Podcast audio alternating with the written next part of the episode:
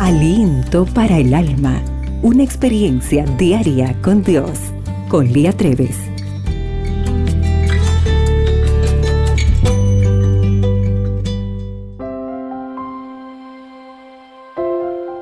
¿Has observado tus manos últimamente? Las manos de una persona nos dicen mucho acerca de ella. Si vemos a un adulto con las manos y las uñas negras, pensamos que es un mecánico. Si alguien tiene manos delicadas, tal vez trabajará en una oficina. ¿Cómo habrán sido las manos de Jesús? Eran fuertes y con dedos gruesos a causa del trabajo en la carpintería. Sin embargo, la forma en la que Jesús usó sus manos en su ministerio terrenal nos dice mucho de su persona. Las suyas eran manos de bendición. Luego de haber escuchado durante todo el día a Jesús, una multitud de más de 5.000 personas ya mostraba signos de hambre y cansancio. Jesús quiso alimentarlas para que no regresaran a sus pueblos con hambre. Pero lo único que tenían eran cinco panes y dos peces entregados por un niño. Jesús usó lo que podía o lo que tenía y tocó los panes con sus manos. Los bendijo y se multiplicaron. Él podría haber dicho, que haya pan, y así como lo hizo en la creación. Sin embargo, prefirió multiplicar lo que tenía en sus manos.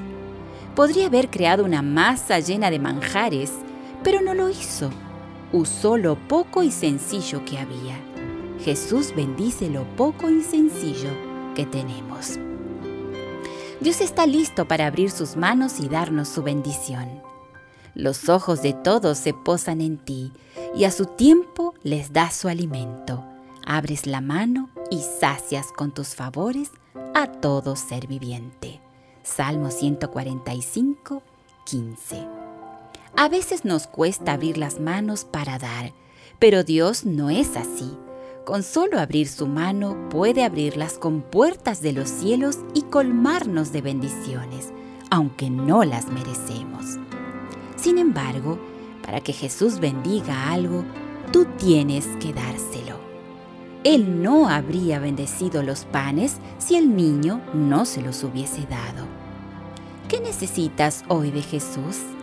¿Será que necesitas que bendiga tu cuerpo para que recuperes tu salud, o tu matrimonio, o tus finanzas? Entrégaselos hoy, porque las manos de Jesús son manos de bendición. Señor, entrego mi vida en tus manos de amor. Por favor, bendíceme. El día hoy se presenta extraordinario y recuerda, para Dios, tú eres única y especial.